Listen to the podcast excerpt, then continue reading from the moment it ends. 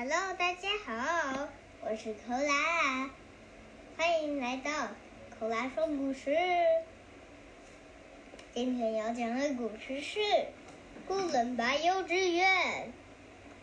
你是外国人吗？对，对啊，好。啊，那今天要讲的故事是古伦巴幼稚园。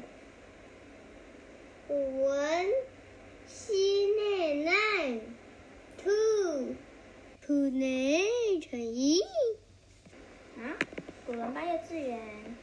古伦巴幼稚园。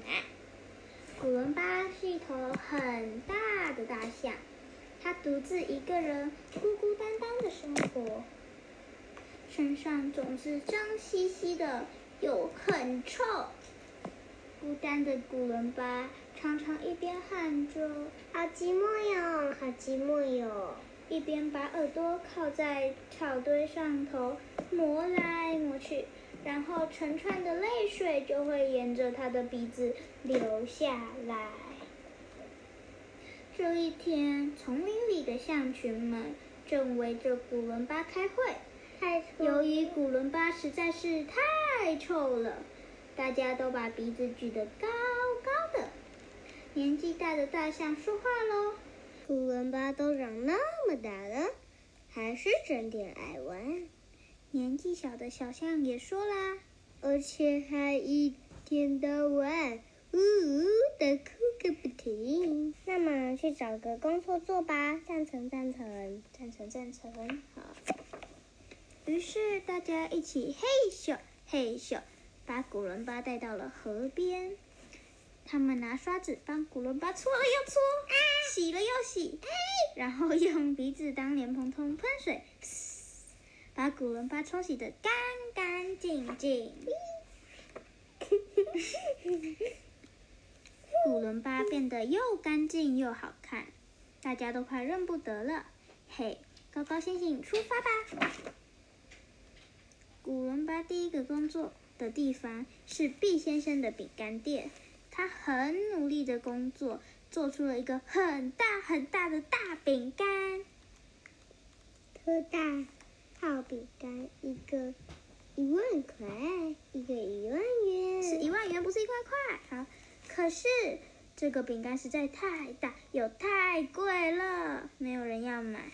毕先生说：“你不用再做了。”杜伦巴好难过。他只好抱着特大号饼干离开了。接下来，古伦巴来到了沙先生的盘子店工作。他很努力的工作，终于做出了一个新盘子。可是这个盘子实在太大了，就像一个水池似的。这么大的盘子，根本没有那么多牛奶可以装进去啊！沙先生看了，说。你不用再做了，古伦巴好伤心，好伤心。他只好又带着饼干和盘子离开了。接下来，古伦巴来到了古先生的鞋店工作。古伦巴很努力的工作，终于做出一双鞋子。可是这双鞋子实在太大了，古先生一脚踩进去，整个人都掉进鞋子里。古先生说。你不用再做了，古伦巴好难过，好难过，好难过。他只好顶着饼干、盘子和鞋子离开了。接下来，古伦巴来到了普先生的钢琴工厂。古伦巴很努力工作，终于完成了一架钢琴。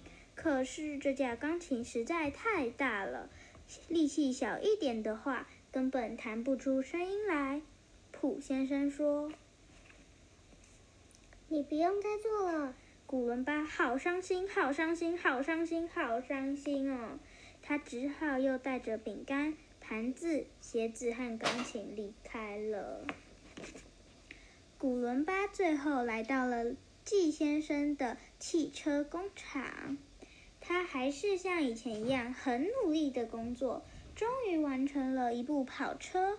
可是这部跑车实在太大了，来买车的人一坐上去就大叫，根本看不到前面，没办法开嘛。所以季先生也说了：“你不用再做了。”古伦巴好难过，好难过，好难过，好难过，好难过。开车。嗯，他垂头丧气的把饼干、盘子、鞋子和钢琴搬上跑车，开车离开了。然后像从前一样，眼泪一颗颗的掉了下来。古伦巴才上路不久，就听到路边一个妈妈一边洗衣服一边说着。